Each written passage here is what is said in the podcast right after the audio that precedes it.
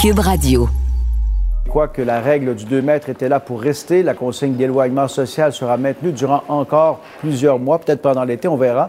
La reprise des activités sociales et économiques se fera également très progressivement. Oui, on entend un peu les mêmes consignes du côté d'Ottawa et tout de suite, je rejoins Raymond Filion euh, parce que selon le meilleur des scénarios, le Canada pourrait compter près de 2 millions de cas de la COVID-19 et 22 000 décès durant la pandémie.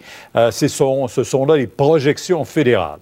Oui, les projections fédérales qui ont finalement été dévoilées un peu plus tôt aujourd'hui par le gouvernement canadien, les experts de Santé Canada. La bonne nouvelle dans tout ça, c'est que les experts sont d'avis que le, le, Canada est sur une trajectoire relativement positive à l'heure actuelle. On s'en tire mieux que bien d'autres pays. Alors voici concrètement ce que ça donne au niveau des chiffres, au niveau des projections. D'abord à court terme, d'ici jeudi prochain, le 16 mars, on parle d'entre 22 500 et 31 800 personnes infectées, soit de 500 à 700 décès à travers le Canada.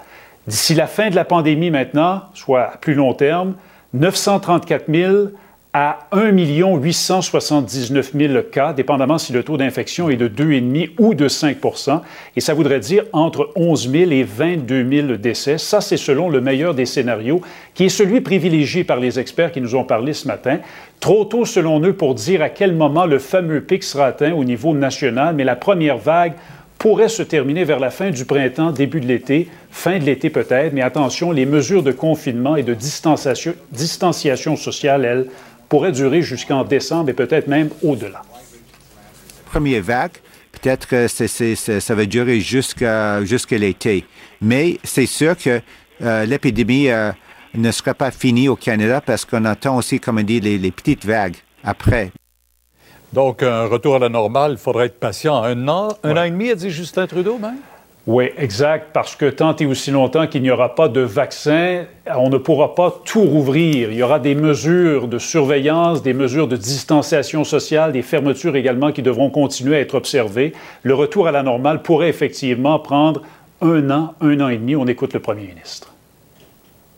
Même si on passe à travers cette euh, présente euh, vague qui est importante pour ce pays, cette première vague, euh, on ne va pas revenir à la normale complètement. La normalité comme elle était avant ne pourra pas revenir tant qu'il n'y aura pas de vaccin. Et ça, ça pourrait être dans, un an, un an et demi. On ne le sait pas exactement. Effectivement, il va falloir qu'on reste vigilant pour l'année à venir.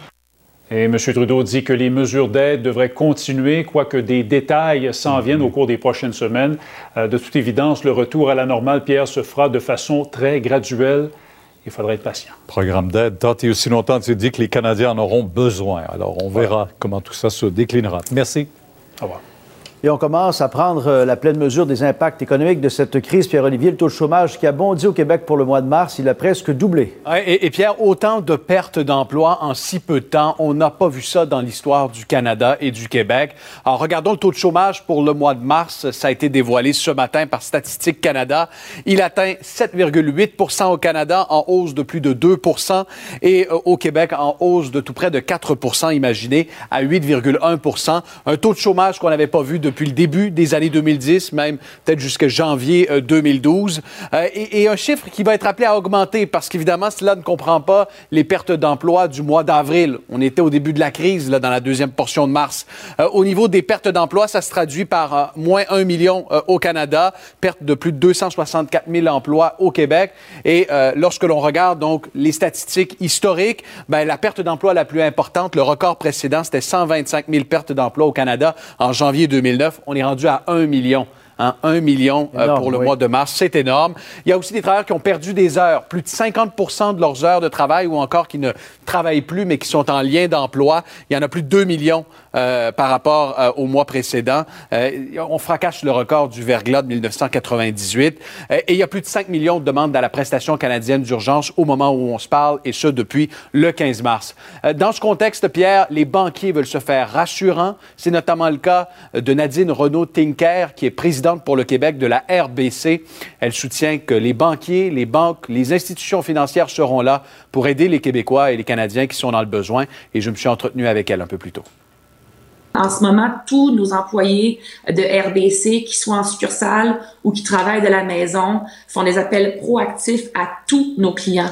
On a 1,8 million de clients au Québec et euh, mon objectif, c'est de s'assurer qu'on rejoint tous nos clients proactivement dès que possible. Alors, euh, je peux dire qu'on va continuer à s'améliorer et s'ajuster constamment depuis le début. Et encore, les banques vont vont connecter entre elles pour se partager des bonnes pratiques et, et, et c'est les Canadiens et les Québécois qui vont en bénéficier à la fin.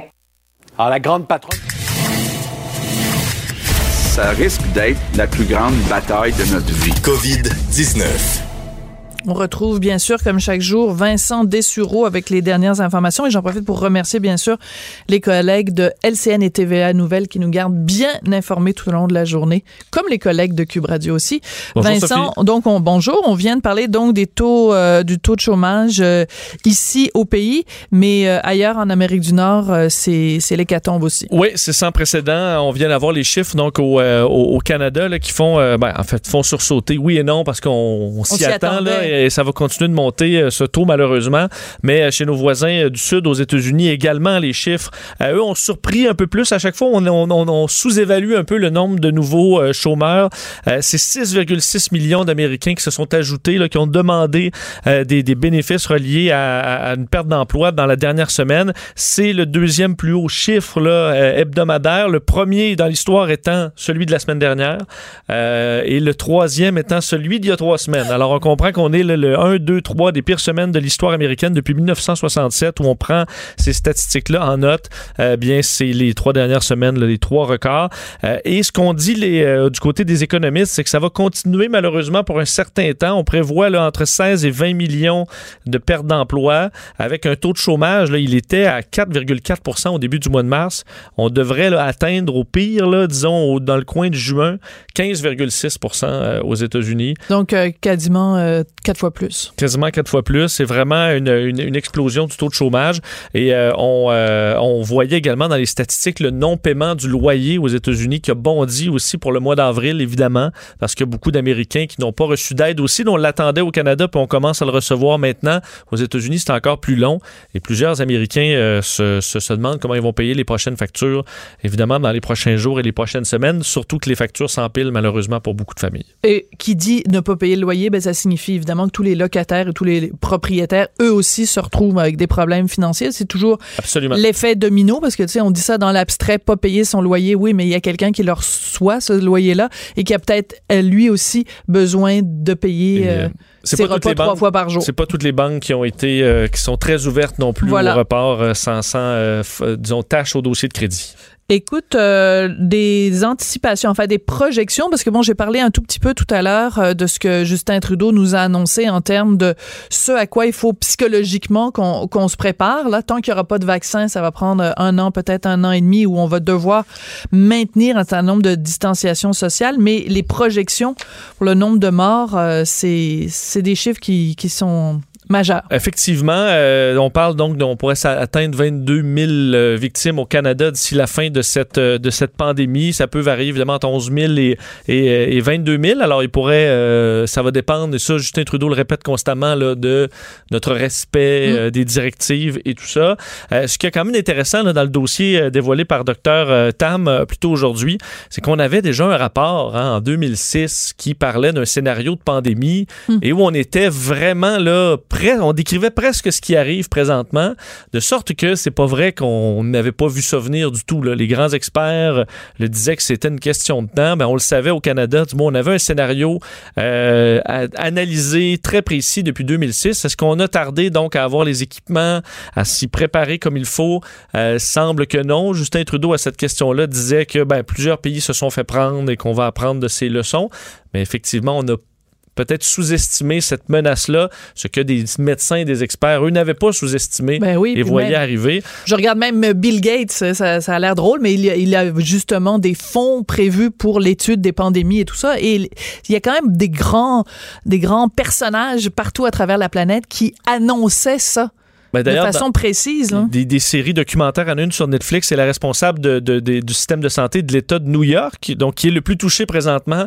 On l'entend dire, moi, c'est mon inquiétude numéro un, c'est ça, une situation de pandémie aux États-Unis, et c'est ce qui arrive. Et euh, vous rappelez, Justin Trudeau parlait de pas de retour à la normalité là, avant le vaccin. On va réouvrir évidemment des choses, on va refermer à certains moments euh, lorsqu'il y aura des éclosions, mais la complète normalité, là, ce sera pas avant d'avoir un vaccin. C'est ça vraiment notre vraie porte de sortie, même si les choses vont s'améliorer euh, d'ici là, dit-on, et peut-être avec des vagues se refermer. Comme on dit en anglais, it's gonna get worse before it gets better. Ça va empirer avant que ça s'en mieux. Exact. Mais il faut quand même, je pense que les gouvernements vont avoir un mandat de euh, gérer les attentes. là. Entre autres, on voyait Mme Merkel en Allemagne dans les dernières heures qui a tenu à, à calmer un peu les, euh, les, les esprits sur le fait qu'il commence de plus en plus à avoir une grande pression pour réouvrir. là. Réouvrir le plus tôt. Le déconfinement, mais il faut le faire par étapes, puis il Ex- faut faire attention parce que c'est sûr que toi, tu as envie d'être le premier à être déconfiné, mais euh, tu risques d'être déconfit avant d'être déconfiné. Exactement, parce qu'en fait, elle explique euh, aux, aux Allemands qu'ils auront besoin d'être patients, là, alors qu'il y a de plus en plus de pression. Elle dit que c'est reste fragile la situation et qu'en termes de réel gain sur le virus, on n'a n'a pas de nouvelles armes là, contre le virus. Ça montre tout simplement que le confinement fonctionne, qu'on réussit à empêcher le- que nos hôpitaux soient engorgés. Mais le virus, il est toujours là et notre euh, société n'est pas immunisée à ce, ce virus-là, beaucoup plus qu'il l'était il y a quelques semaines. Alors faut, ça, faut se le rappeler, que ce sera un marathon plus qu'un sprint. Alors, d'un d'un côté plus, euh, bon, j'allais dire plus léger, mais en même temps, euh, ça a tellement d'impact euh, économique que ça l'est pas tant que ça. On savait évidemment que plusieurs festivals à Montréal étaient annulés, le jazz, les Franco et compagnie. Mais là, c'est au tour du Festival d'été de Québec de tomber au combat. Oui, un de nos plus gros festivals, euh, même au Canada, qui est officiellement annulé. Donc, le Festival d'été de Québec aura peut-être tardé un peu au lieu de certains. On comprend qu'il y a aussi, j'ai l'impression, des dossiers de contrat là, qui annulent le Ben premier. oui. Euh, c'est pas toujours simple. Euh, mais là, pour la première fois depuis 1967, euh, que le Festival d'été de Québec n'aura pas lieu, euh, évidemment en raison de, de la COVID-19. C'était prévu du 9 au 19 juillet. Organisation monstre quand même, là, qui mettait en vedette cette année, euh, entre autres, euh, Rage Against the Machine, Imagine Dragons, Jack Johnson. Et évidemment, il n'y a pas de report de l'événement. C'est tout simplement l'édition en 2020 est annulée et il y aura, le- on va travailler sur l'édition 2021. Euh, on explique que pour les détenteurs de laissez-passer, parce qu'il y a plusieurs types de laissez-passer Ouais, pour le des gens qui l'avaient acheté à l'avance. Hein? Il y a des zones avant-scène qui coûtent très cher. Tout le monde sera remboursé à même la carte de crédit euh, pour payer, mais ça pourrait prendre jusqu'à 30 jours. Alors, le festival d'été qui dit là, appelez-nous pas euh, dans Mais les non, prochains jours. rien. Appelez pas votre carte de crédit pour annuler les paiements. On va vous rembourser tout le monde. Donnez-nous juste un peu de temps. Mais évidemment, c'est une situation euh, difficile pour les festivals. Alors que pour le spectacle de la Saint-Jean, hein, nos collègues du journal apprenaient qu'on prépare un spectacle virtuel parce qu'évidemment, pour la Saint-Jean, euh, il n'y aura pas On- de, on y aura ça, pas de de 100 000 façon. personnes sur les plaines ou à Montréal. Alors, on prépare une émission euh, qui verra donc certains artistes dans plusieurs régions de la province faire un spectacle qui sera diffusé, entre autres, de ce qu'on comprend à la Télé-Québec et peut-être sur d'autres grands réseaux. Le 23 au 24, là, ça reste à déterminer, mais il faudra se satisfaire. On s'ouvrira une bière euh, de microbrasserie québécoise et on pourra regarder notre Saint-Jean dans notre euh, foyer. On va boire bleu, on va manger bleu, on va chanter bleu, puis on va fêter bleu. Oui. Ça va être. euh, On va se crier par le balcon. Là, puis- Ah, on va se crier, ben, bonne. Saint-Jean. Regarde, je te le dis à l'avance, bonne Oui, ah, Saint-Jean à l'avance, parce que aussi. Dieu sait où on sera le 24 juin. On sera peut-être pas. euh, On le souhaite d'être ici encore. On, on, on va devrait être être. au moins à deux mètres l'un de l'autre. Fait que je te le souhaite euh, déjà à l'avance. Je le souhaite aux, aux auditeurs aussi. Écoute, parmi euh, les nouvelles, peut-être pour nous, nous nous sortir un petit peu, justement, prendre un petit peu de recul, trois humains qui quittent la Terre en pleine pandémie. Oui, on se demandait hein, si les opérations vers l'espace allaient être. En fait, beaucoup de missions sont, euh, en- sont suspendues, euh, en attente, carrément arrêtées. Euh, mais la Station spatiale internationale là, euh, doit continuer. alors, n'est pas abandonnée dans l'espace et tu peux, ne, tu peux pas juste fermer les clés puis Ben non. y retourner dans six mois. Alors, deux cosmonautes, un astronaute se sont envolés ce matin de la Station spatiale internationale vers la Station spatiale internationale. Un Américain, deux Russes. Euh, on a quand même éliminé plusieurs euh, traditions. Là, entre autres, on urine sur le, le- le- le- le- sur une patte de Soyuz. Es-tu sérieux, toi? Oui, il y a certaines. On faisait pipi sur le Soyuz. Oui, et euh, ça, on le fait plus là, pour aujourd'hui. Alors, il y a là, certaines, euh, j'espère. certaines de ces euh, traditions qu'on qu'on va éliminer, mais donc ils se rendront pour une mission de six mois euh, dans la Station spatiale internationale. Et je sais pas, pour le, il y a des astronautes qui vont revenir hein, sur la Terre. Je sais pas si eux on, sont inquiets là, de revenir sur, une, sur la Terre en pleine pandémie, alors que dans la Station spatiale, alors qu'on est normalement en grand danger, on s'y sent peut-être un peu plus en sécurité ces jours-ci. Oui, mais enfin, c'est difficile de savoir où on est vraiment en sécurité euh, en ce moment. Euh, c'est la question. Peut-être qu'en effet, dans l'espace, c'est le seul endroit qui reste. Euh, en tout cas, pour l'instant, il y a d'autres dangers. Par contre, je dirais que c'est quand même plus dangereux euh, Oui, dans la station spatiale que se fait- promener à on est Montréal. tout à fait d'accord. Et euh, l'État de New York, te dire, enregistre un nouveau record de décès là, à 799 décès. On souhaite, là, et Andrew Cuomo, le gouverneur, souhaite là, que ça commence à baisser puisque le taux là, de nouveaux cas est en baisse depuis quelques jours. Mais les décès, on, bon, retardent un peu étant donné que certains sont sur respirateur depuis plusieurs jours. Mais c'est un lourd bilan. D'ailleurs, on disait, c'est même pour l'économie new-yorkaise, c'est, on dit, plus dévastateur que, la, que le 11 septembre et de loin. Évidemment, la catastrophe humaine est pire également en nombre de décès. Euh, on, on dit que 1000 employés sont à temps plein pour gérer toutes les demandes d'aide à la suite d'une perte d'emploi. Alors, on a 1000 fonctionnaires Mm. qui travaillent temps plein pour gérer tout ça. Alors, c'est une situation encore très difficile euh, dans l'État de New York. Et il faut le rappeler, hein, euh, le 11 septembre, corrige-moi si je me trompe, c'était à peu près 3000 morts. Un peu plus de 3000, oui. Donc, euh, juste remettre les choses on est euh, à en perspective. 7067 Voilà. Donc, on a déjà euh, largement dépassé ça. Et euh, bien sûr, avec tout l'impact économique que l'on sait. Merci beaucoup, Merci, Vincent. Sophie. Puis, euh, on va évidemment te retrouver de façon régulière pendant toute la programmation de Cube Radio. Chers auditeurs, bougez pas parce qu'après la pause, on va parler avec Rose Rose-Marie Charest. C'est toujours intéressant de lui parler et, et de se rassurer un petit peu à travers tout ça. Quel, quel sera l'impact psychologique de ces doubles annonces, celle à Québec et celle à Ottawa, où il faut qu'on se prépare euh, à des mois et des mois, même peut-être plus d'une année, à se tenir euh, à distance les uns des autres. On se retrouve après la pause. Sa dernière chronique fait jaser? Écoutez pourquoi. On n'est pas obligé d'être d'accord. Cube Radio. Alors, vous l'avez entendu hier dans la bouche de François Legault, ça va prendre euh, des mois avant qu'on puisse mettre fin à cette distanciation sociale, de se garder un, une petite gêne, un petit deux mètres euh, entre nous et euh, une information qui est en fait confirmée et même plus aujourd'hui par le premier ministre Trudeau qui nous dit, écoutez, euh, ça va pas être facile, mais c'est pas pour toujours. Par contre, il va y avoir d'autres vagues d'infection et on pourra pas revenir à la normale tant qu'il n'y a pas de vaccin. Et il a même parlé de d'ici à 12 à 18 mois. Alors, quel est l'impact psychologique de tout ça quand on reçoit ces informations-là? Euh, on va en parler avec Rosemary Charret, elle est psychologue, conférencière. Bonjour, Madame Charret, comment allez-vous? Bon, bien merci, vous? Oui, ben moi, ça va bien comparé à beaucoup de gens. Donc, on, on se plaint pas et on regarde en avant. Mais je vous avoue que quand euh, hier, j'entendais le premier ministre François Legault dire, bon, ben, on en a pour des mois avec ce 2 mètres, euh, j'étais en train de conduire mon auto, euh, j'écoutais Cube et euh, j'étais obligée de stationner mon auto parce que je me disais, ouf, le coup est quand même assez dur à prendre. Quel va être l'impact psychologique de cette information-là sur la population québécoise, Madame Charret? Ben, d'abord, le sentiment d'urgence dans lequel on est, parce que c'est vraiment, euh, on nous a mis en état d'urgence. Habituellement, quand on est en urgence, c'est pour de courtes périodes. Voilà. Hein, On est fait pour se ressaisir pour de courtes périodes. Là, on est obligé de voir plus loin et de voir que ça va être pour plus longtemps.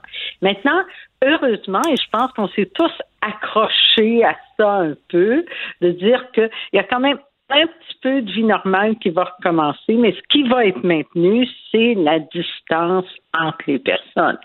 Et ça, évidemment, ça change énormément de choses parce que devoir rester à deux mètres des gens, ça veut dire, par exemple, ne plus aller à des spectacles, ça veut dire ne plus faire de souper de famille, ça veut dire, hein, ça veut dire tout ce qui est là encore aujourd'hui.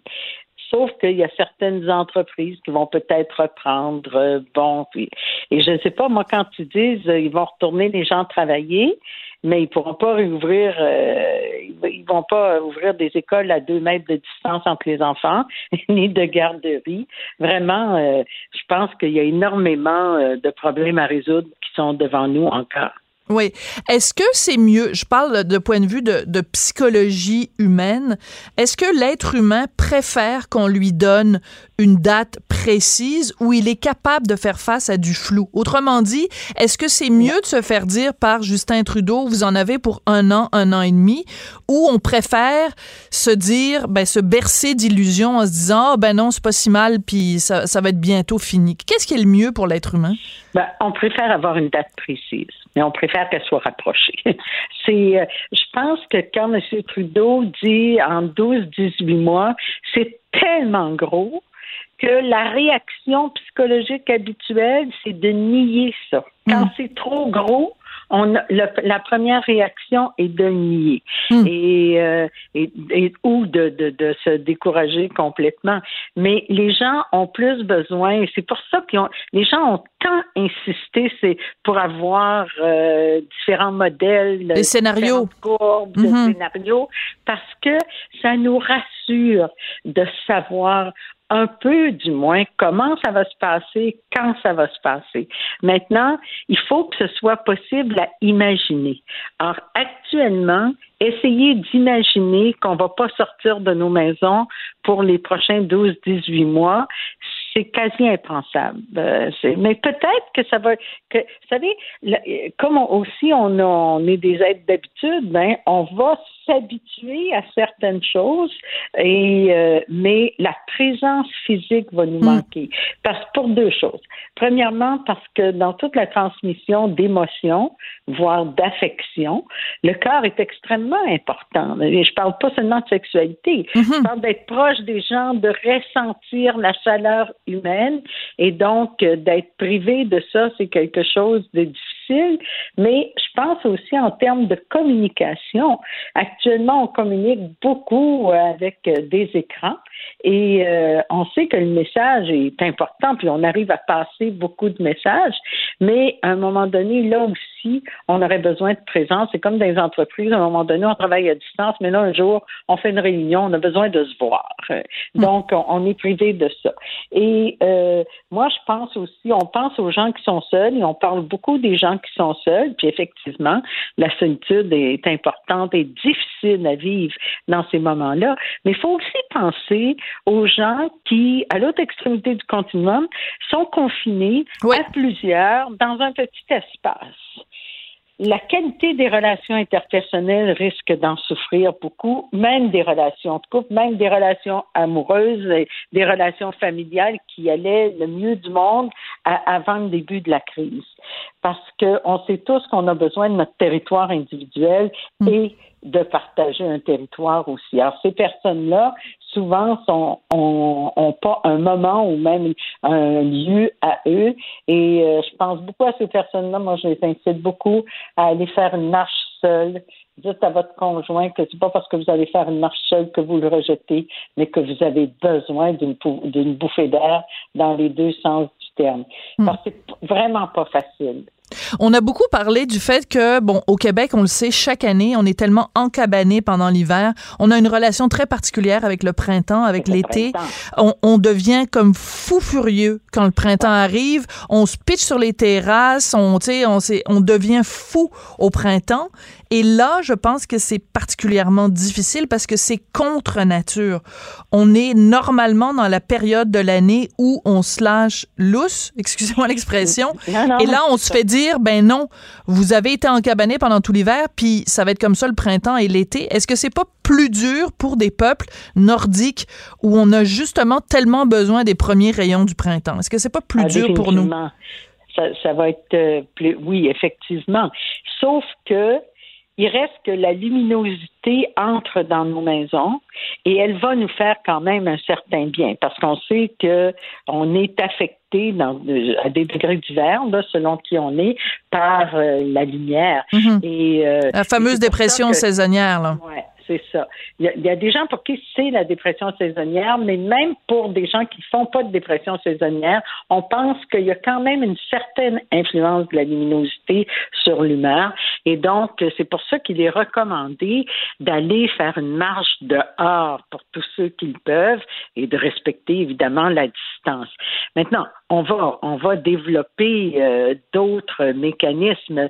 Je pense que plus on va être créatif, plus on va s'adapter à ces nouvelles à ces nouvelles contraintes, mais en retrouvant de la satisfaction à nos besoins essentiels, c'est-à-dire sentir qu'on est en lien avec les autres, mm. sentir l'affection des autres, être capable d'avoir un espace à soi pour pas toujours être affecté par les autres, être capable de travailler, hein, quand vous disiez tout à l'heure, vous vous sentez privilégié, moi aussi, le fait de pouvoir poursuivre notre travail, c'est quand même quelque chose mm. d'important, mais pour les gens, par exemple, qui font du télétravail et qui ont des jeunes enfants à la maison, oublions pas que ça, c'est une charge mentale terrible.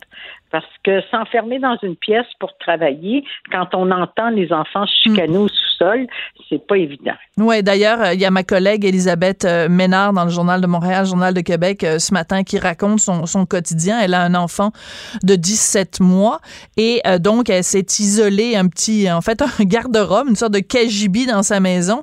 Et quand son fils l'entend bouger, ben, il crie maman, maman, puis ben c'est déchirant. C'est, c'est, ben puis c'est c'est elle le raconte. Il y a des milliers de gens qui vivent ça au Québec et c'est déchirant là. C'est vraiment des des, ah. des drames humains. C'est déchirant pour les parents. Puis prenons, euh, regardons du point de vue de l'enfant aussi. Les enfants, ils finissent par accepter qu'on s'en va travailler, eux se font garder ou vont à la garderie. Mais moi, en tout cas, j'ai jamais réussi à travailler à la maison. C'est comme si là, ils se sentent pas rejetés si on n'est pas là. Mais si on est là, puis qu'on leur porte pas attention, mm. puis qu'on travaille, ils, ont, euh, ils, sont, ils sont plus fragiles à ça. Et selon les âges des enfants, il y a des enfants qui vont assez mal vivre cette situation. Donc, c'est dur pour les parents, c'est dur pour les enfants. C'est vraiment, il faut, il faut vraiment que les employeurs prennent ça en considération. Il faut vraiment qu'on fasse des choix, qu'on s'entraide aussi. Si au moins dans une famille où il y a deux parents, au moins il y en a un qui peut s'occuper des enfants pendant que l'autre mm. travaille. Mais euh, il faut, de grâce, sortons de la culpabilité. Personne ne devrait se sentir coupable de ça parce que ça nous est imposé. Les choix, c'est des choix difficiles d'être obligé de, de, de, ne pas s'occuper d'un enfant pendant qu'on travaille ou de négliger une partie de notre travail parce qu'on s'occupe de mm. nos enfants. Mais là, il faudra quand même pas se reprocher ça parce que c'est mission impossible d'arriver à faire les deux comme on le faisait avant. Tout à fait. Et euh, c'est important le, le, choix des mots, euh, Rosemary. On, on, se parle souvent, puis on le sait, hein, de la façon dont on choisit les mots et les dirigeants quand ils nous parlent, les mots qu'ils utilisent. Et je pense, par exemple, je reviens toujours à cette conférence de presse du premier ministre Trudeau ce matin, quand il disait on pourra pas revenir à la normale, la vie normale telle qu'on la connaît. C'est, on a besoin de se faire dire ça, qu'à un moment donné, on va retrouver une vie normale. Et c'est un peu paniquant de se faire dire que ce qu'on connaît, qui est notre vie normale, ça va prendre du temps avant qu'on le retrouve. Est-ce que c'est un bon choix de mots qu'il a fait, le premier ministre Trudeau, en parlant comme ça de normalité? Mais moi, je pense que de toute façon, la normalité, on la réinstalle. Dans six mois, ce qu'on aura, ce qu'on vivra depuis six mois, ce sera notre vie normale à ce moment-là. Et mm. de toute façon, quand on va sortir de la crise, quand on va pouvoir, il y aura des transformations. On, sera transformé comme personne. On aura vécu une expérience qui, pour certains, aura été une expérience traumatisante, mais pour tout le monde, aura été une expérience de transformation. Et je pense pas qu'on va avoir la même innocence euh, dans un an que celle qu'on avait il y a un an.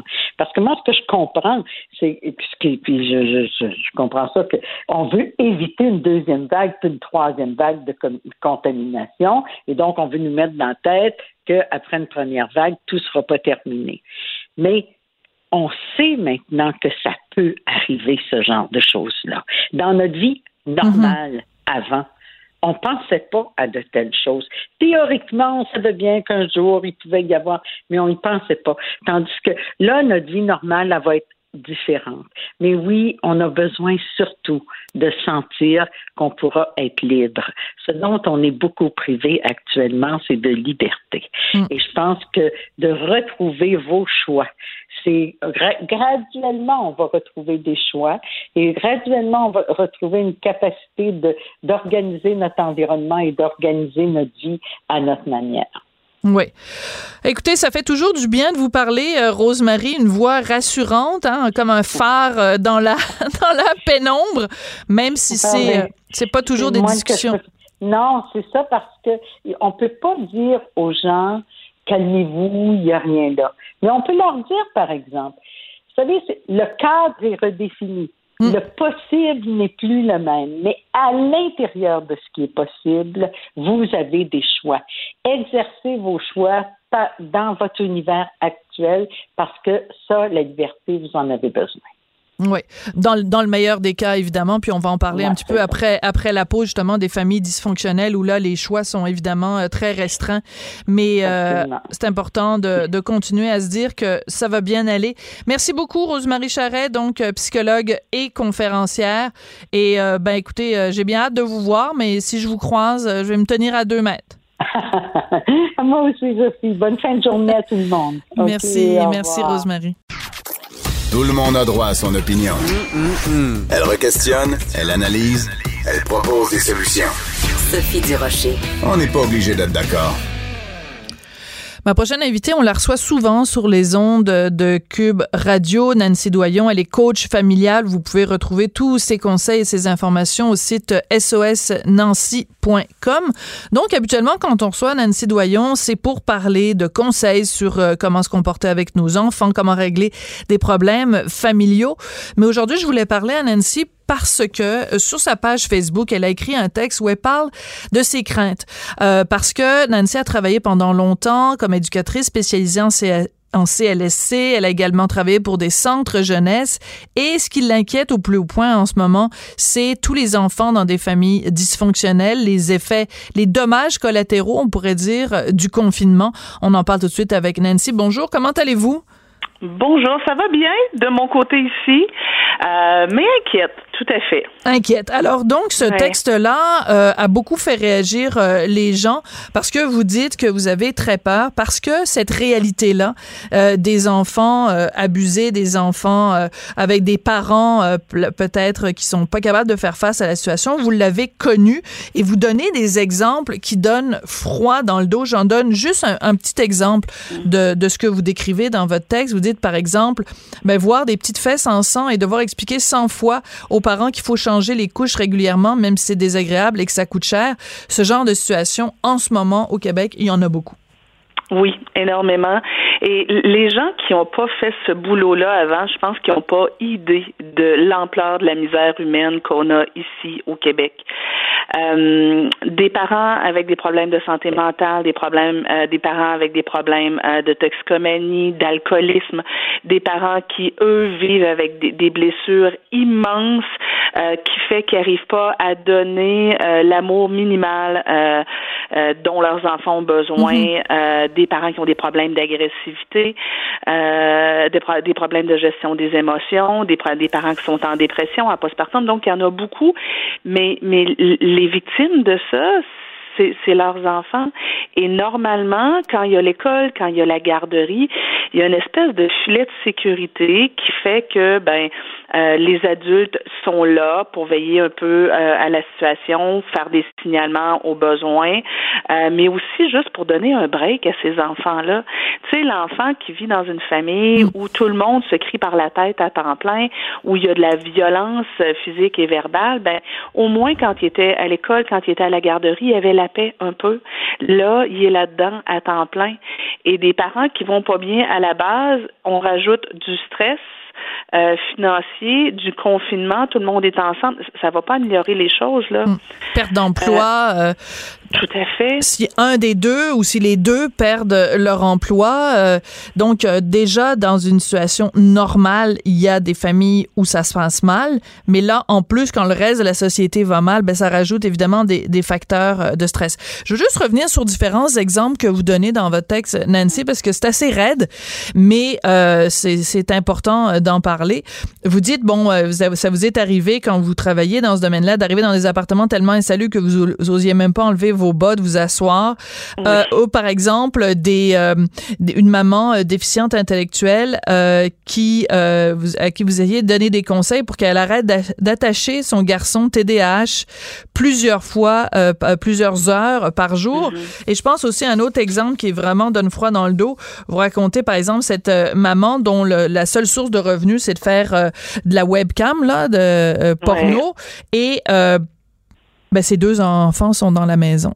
Ouais. Dans l'appartement dans la même pièce. Oui, et, et, je pourrais continuer comme ça pendant des, des, des, des jours et des jours de, de raconter des situations euh, épouvantables vécues par des enfants, des enfants euh, qui, en guise de punition, sont, euh, euh sont, sont mis en isolement dans des, euh, dans des placards, dans des garde-robes, des enfants qu'on met dehors en plein hiver pour, pour, parce qu'ils font une crise, des enfants qu'on met sous, sous des douches d'eau froide, des enfants qui, qui qui, reçoivent euh, des coups, mais aussi des insultes, des des, euh, euh, des, propos extrêmement rejetants, des enfants qui, je me souviens en milieu scolaire d'un petit garçon qui presque tout le temps, en guise de lunch le midi, ce qu'il y avait, c'était soit une canne de bine ou une canne de fèves avec un ouvre-boîte et c'était ça qu'il devait manger. On se cotisait entre intervenants pour lui donner des repas décents.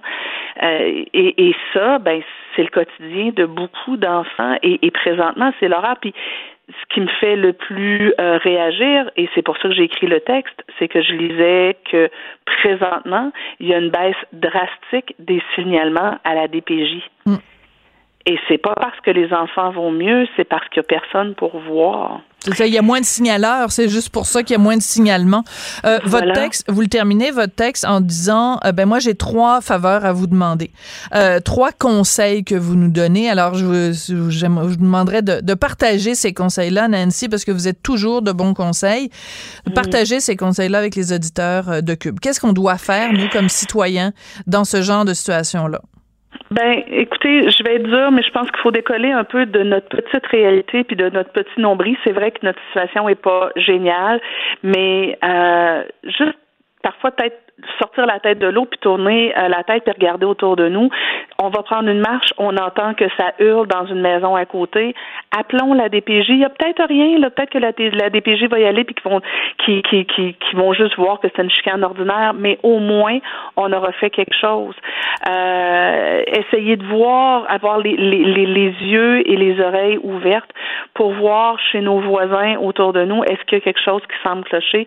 Est-ce qu'il y a des enfants qui, qui semblent euh, euh, ne pas avoir l'encadrement? Tu sais, quand on voit des enfants de 3 4 ans jouer dehors, mal habillés, euh, présentement, c'est des indices. Donc, mêlons-nous pas trop de nos affaires, puis euh, permettons-nous d'offrir un filet de mm. sécurité aux enfants. Ça, c'est mon premier, euh, mon premier point. Mon deuxième point, c'est plusieurs d'entre nous, qu'on soit, mettons, éducateurs euh, dans une garderie, des, des, des, intervenants scolaires, mais aussi juste monsieur et madame tout le monde, ça se peut qu'on connaisse des enfants qu'on sait qu'ils vivent dans des familles qui sont peut-être pas idéales, qui vivent des situations qui sont peut-être problématiques. Juste leur faire faire un petit coucou, les appeler, faire un petit euh, euh, euh, une petite vidéo pour eux, leur écrire un petit texto, un petit courriel, mm.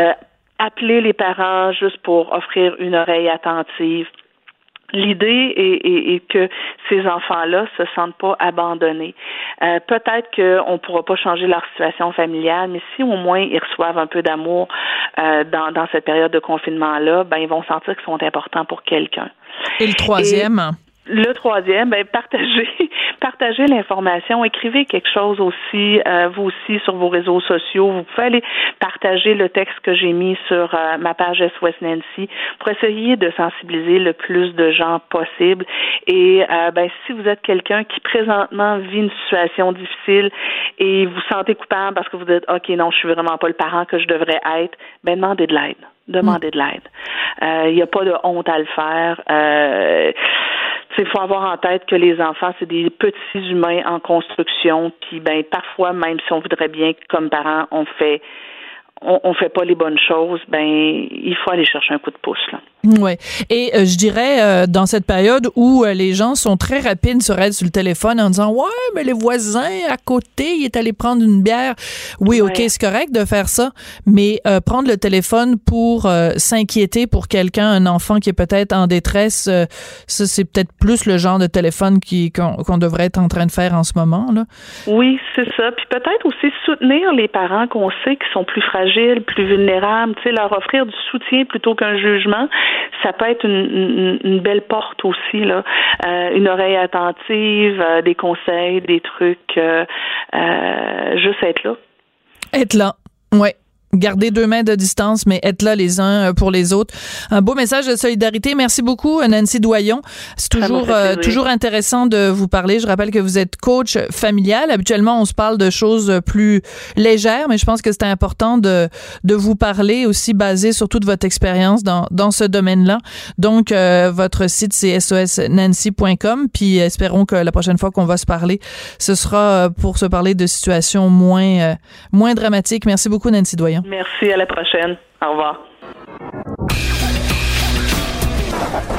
On n'est pas obligé d'être d'accord, mais on peut en parler. Sophie Durocher, on n'est pas obligé d'être d'accord. Cube Radio. Alors, euh, c'est peut-être la première fois, et que je dirais peut-être en trois semaines, que je fais un sujet d'entrevue qui n'est pas relié à cette fameuse pandémie. C'est qu'il y a une information importante qu'on a appris aujourd'hui. La loi sur la laïcité de l'État du Québec ne sera pas suspendue. Euh, la demande d'autorisation d'appel en Cour suprême par les contestataires a été rejetée. On va en parler avec Maître François Côté, qui est avocat. Bonjour, Maître Côté. Bonjour, Mme Durocher. J'imagine que dans votre camp, on considère que c'est une excellente nouvelle. Alors, pour ceux qui sont pas nécessairement au courant des tenants et des aboutissants de toute cette contestation, peut-être nous rappeler les faits pour qu'on puisse être tous sur la même longueur d'onde.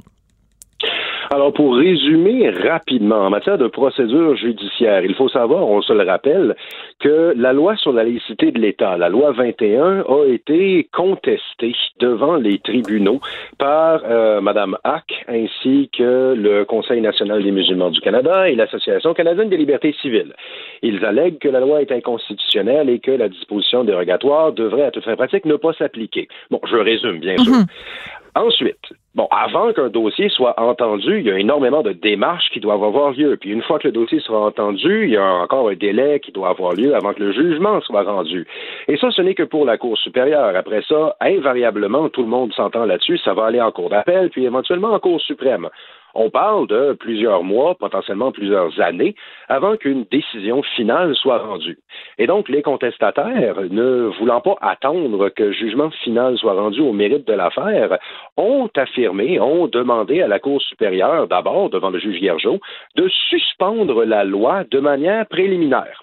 Donc, considérer que la loi doit être suspendue dès le départ et que ce soit au gouvernement de la ressusciter à la fin de la ligne, plusieurs mois ou plusieurs années plus tard, si ou quand mhm. elle passe le test de validité. Alors, cette demande, elle a été rejetée par le juge Hiergeau. Après ça, cette demande, elle a fait l'objet d'un appel, donc la demande de suspension préliminaire, elle a fait l'objet d'un appel qui est, qui est, passé devant la Cour d'appel euh, dans un contexte assez médiatisé en fin 2019. La Cour d'appel, la majorité, a rejeté la demande de suspension et les opposants de la laïcité ont donc demandé à la Cour suprême du Canada l'autorisation, parce que les appels à la Cour suprême sont euh, de manière fonctionnelle sous autorisation. Mhm. Donc, les, contestataires ont demandé à la Cour suprême de donner l'autorisation de porter appel de la décision euh, rendue par la Cour du Québec qui refusait de suspendre la loi pour qu'on ait une troisième chance de la contester et de demander la suspension. Et la Cour suprême, ce matin, dans sa, décision, a, dit tout simplement non. Alors, ce que ça veut dire... Est, rejeté. L'appel est rejeté. Alors, en fait, l'appel n'est pas autorisé. Il n'y a pas eu de. La, la Cour suprême ne s'est pas prononcée, mais elle l'a juste pas reçu. D'accord. Donc, je comprends euh, tout à fait les nuances. Donc, on comprend les, les trois étapes différentes où ils se sont fait euh, dire non. Les contestataires se sont fait dire non. En même temps, euh, mettre côté, je suis sûr qu'il y a plein de gens qui nous écoutent et qui disent, ben, écoutez, on est aux prises avec une, une pandémie. Euh, il y a des gens à l'urgence dans les hôpitaux, aux soins intensifs. On vit une crise économique sans précédent, une crise de, fonds publics sans précédent. Est-ce que c'est si important que ça maintenant de savoir si la loi 21 s'applique ou pas? Euh, qu'est-ce que vous répondez à ces gens-là? Alors, il y a deux choses. Premièrement, c'est que la pandémie affecte également l'appareil judiciaire. Nous avons, en fait, je, je, dis nous, euh, l'appareil judiciaire au complet et la société au complet, nous avons ralenti les mhm. activités. Donc, il y a, il y a effectivement des mesures de distanciation, de confinement et tout euh, qui, qui sont en, en cours au sein de l'appareil judiciaire. Mais la société n'arrête pas de la société n'arrête pas de vivre pour autant. La planète continue à, à tourner, la vie continue et des dossiers d'importance sociale majeure comme ça doivent être tranchés. Et là-dessus, les tribunaux vont tiennent bien compte de l'existence de la pandémie et prennent les mesures, mais en même temps, si on fermait absolument tout, ce serait là, on parlerait juste de la, là ici avec vous, je parle de la loi sur la laïcité de l'État, mais pensons pour tout le reste, tous les dossiers en droit criminel, tous les dossiers mhm. en droit contractuel, en droit familial et tout. On peut pas tout fermer. La vie doit continuer. Et il s'agit quand même d'une question d'importance quand même assez majeure qui mérite d'être tranchée. Parce que ici, c'est non seulement la question de la, du pouvoir du gouvernement d'adopter une loi au nom de la volonté démocratique, au nom de la tradition juridique distincte du Québec, mais aussi les droits des parents qui vont avoir des enfants qui vont hmm. retourner à l'école à l'automne. La pandémie bon va finir par prendre fin. Donc la question mérite d'être tranchée et c'est pour ça que oui, euh, justice continue à suivre son cours en faisant attention, mais sans s'arrêter pour autant. Oui, euh, on, a euh, bien sûr euh, entendu beaucoup au cours des derniers mois Frédéric Bastien, donc historien et professeur, qui a fait différents liens entre trois juges de la Cour suprême et l'association de juristes Lord Reading, qui contestent la loi 21 devant les tribunaux. Et est-ce que vous pensez que les différentes dénonciations de Frédéric Bastien, qui ont été très médiatisées, que ça a contribué à sa à cette décision aujourd'hui? Il m'est impossible de me prononcer là-dessus pour la bonne et simple raison que les décisions d'autorisation ou de rejet d'appel ne font pas l'objet de publication de motifs. D'accord. Donc, si je me prononçais là-dessus, je serais dans la pure supposition. Et dans le oui-dire. Exactement. On, peut, on peut avoir des impressions. On peut se dire, écoutez, les juges lisent les journaux, mais jusqu'à quel point est-ce que ça aura eu une influence? Si ça en a eu une, il est impossible de se prononcer. D'accord. Par contre, regardons vers l'avant. Donc, euh, euh, vous, vous considérez, bien sûr, vu que vous êtes un des, euh, avocats au, dossier, vous considérez donc que c'est une bonne nouvelle, mais la partie n'est pas gagnée pour autant. Il va y avoir, et on le sait déjà, d'autres contestations. C'est la bataille de la loi 21 est loin. Cette émission est maintenant disponible en podcast. Rendez-vous dans la section balado de l'application ou du site cube.radio pour une écoute sur mesure en tout temps. Cube Radio, autrement dit. Et maintenant, autrement écouté.